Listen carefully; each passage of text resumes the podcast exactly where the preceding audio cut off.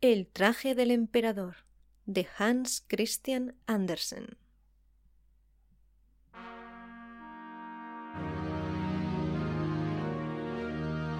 Hace muchos, muchos años había un emperador tan aficionado a los trajes nuevos que gastaba todas sus rentas en vestir con la máxima elegancia. No se interesaba por sus soldados ni por el teatro. Ni siquiera le gustaba salir de paseo por el campo, a menos que fuera para lucir sus trajes nuevos. Tenía un vestido distinto para cada hora del día, y de la misma manera que se dice de un rey está en el consejo, de nuestro hombre se decía el emperador está en el vestuario. La ciudad en la que vivía el emperador era muy alegre y bulliciosa. Todos los días llegaban a ella muchísimos extranjeros y una vez se presentaron dos truanes que se hacían pasar por tejedores, asegurando que sabían tejer las más maravillosas telas.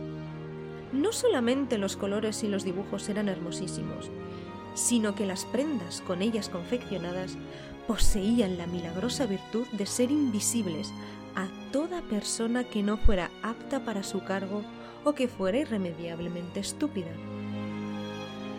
Deben ser vestidos magníficos, pensó el emperador. Si los tuviese, podría averiguar qué funcionarios del reino son ineptos para el cargo que ocupan. Podría distinguir entre los inteligentes y los tontos. Nada, que se pongan enseguida a tejer la tela, y mandó abonar a los dos pícaros un buen adelanto en metálico para que pusieran manos a la obra cuanto antes. Ellos montaron un telar y simularon que trabajaban, pero no tenían nada en la máquina. A pesar de ello, se hicieron suministrar las sedas más finas y el oro de mejor calidad, que se embolsaron bonitamente mientras seguían haciendo como que trabajaban en los telares vacíos hasta muy entrada la noche. Me gustaría saber si avanzan con la tela, pensó el emperador. Pero había una cuestión que lo tenía un tanto cohibido, a saber, que un hombre que fuera estúpido o inepto para su cargo no podría ver lo que estaban tejiendo. No es que temiera por sí mismo, sobre este punto estaba tranquilo, pero, por si acaso, prefería enviar primero a otro, para cerciorarse de cómo andaban las cosas.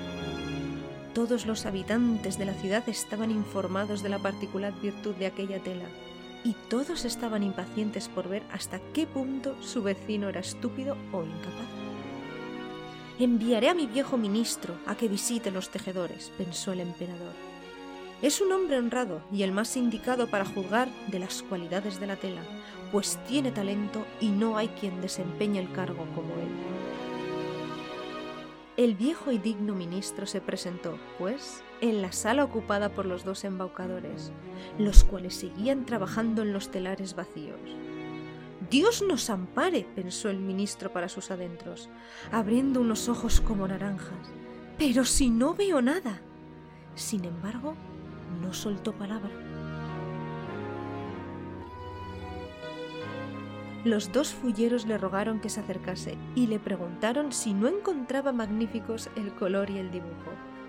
Le señalaban el telar vacío y el pobre hombre seguía con los ojos desencajados, pero sin ver nada, puesto que nada había. Dios santo, pensó, ¿seré tonto acaso? Jamás lo hubiera creído, y nadie tiene que saberlo. ¿Es posible que sea inútil para el cargo? No, desde luego no puedo decir que no he visto la tela. ¿Qué? ¿No dice vuecencia nada del tejido? preguntó uno de los tejedores. ¡Oh! Precioso, maravilloso, respondió el viejo ministro, mirando a través de los lentes. ¡Qué dibujo y qué colores! Desde luego diré al emperador que me ha gustado extraordinariamente. Nos da una buena alegría, respondieron los dos tejedores, dándole los nombres de los colores y describiéndole el raro dibujo. El viejo tuvo buen cuidado de quedarse las explicaciones en la memoria para poder repetirlas al emperador, y así lo hizo. Los estafadores pidieron entonces más dinero, seda y oro, ya que lo necesitaban para seguir tejiendo. Todo fue a parar a sus bolsillos, pues ni una hebra se empleó en el telar, y ellos continuaron, como antes, trabajando en las máquinas vacías. Poco después, el emperador envió a otro funcionario de su confianza a inspeccionar el estado de la tela e informarse de si quedaría pronto lista. Al segundo le ocurrió lo que al primero. Miró y miró, pero como en el telar no había nada, nada pudo ver. ¿Verdad que es una tela bonita? preguntaron los dos tramposos, señalando y explicando el precioso dibujo que no existía. Yo no soy tonto, pensó el hombre y el empleo que tengo no lo suelto. Sería muy fastidioso. Es preciso que nadie se dé cuenta. Y se deshizo en alabanzas de la tela que no veía, y ponderó su entusiasmo por aquellos hermosos colores y aquel soberbio dibujo. Es digno de admiración, dijo al emperador. Todos los moradores de la capital hablaban de la magnífica tela, tanto que el emperador quiso verla con sus propios ojos antes de que la sacasen del telar. Seguido de una multitud de personajes escogidos, entre los cuales figuraban los dos probos funcionarios de Marras, se encaminó a la casa donde paraban los pícaros, los cuales continuaban tejiendo con todas sus fuerzas, aunque sin hebras ni hilados. ¿Verdad que es admirable?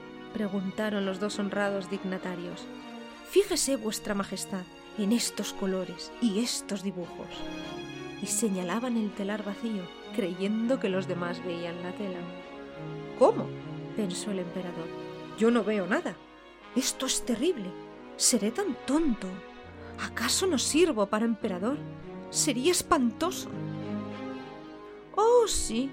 Es muy bonita, dijo el emperador. Me gusta, la apruebo.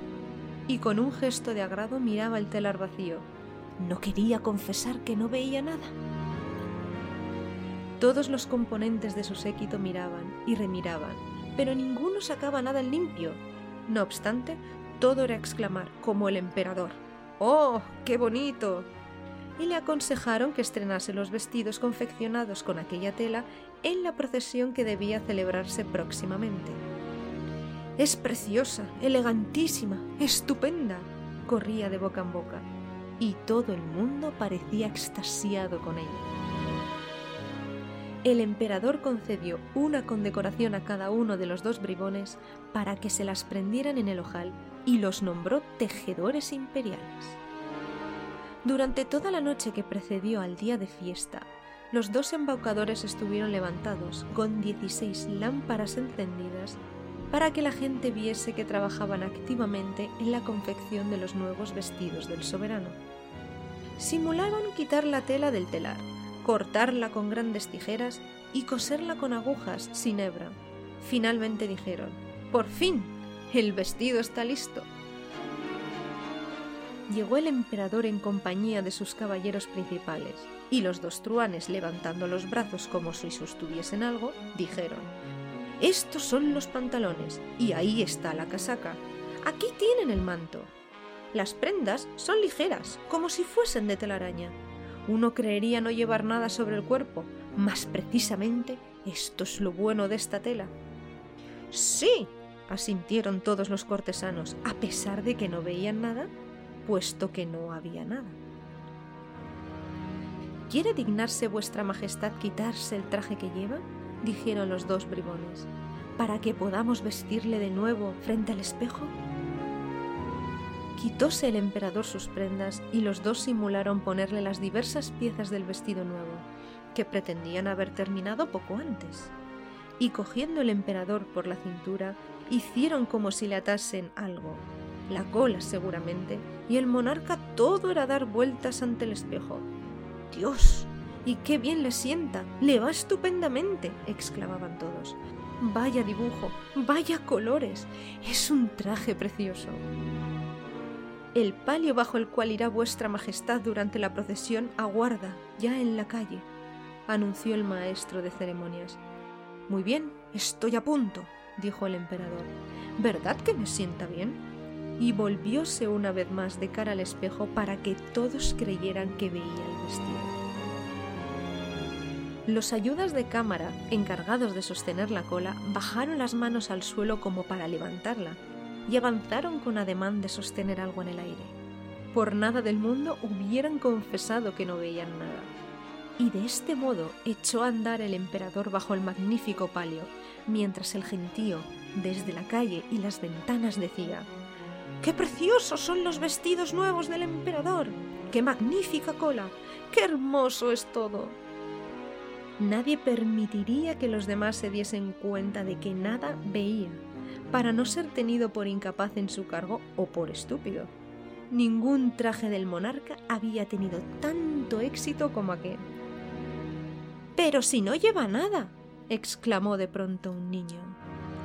Dios bendito, escuchen la voz de la inocencia, dijo su padre. Y todo el mundo fue repitiendo al oído lo que acababa de decir el pequeño. No lleva nada. Es un chiquillo el que dice que no lleva nada. Pero si no lleva nada, gritó al fin el pueblo entero. Aquello inquietó al emperador, pues barruntaba que el pueblo tenía razón. Más pensó, hay que aguantar hasta el fin. Y siguió más altivo que antes, y los ayudas de cámara continuaron sosteniendo la inexistente cola.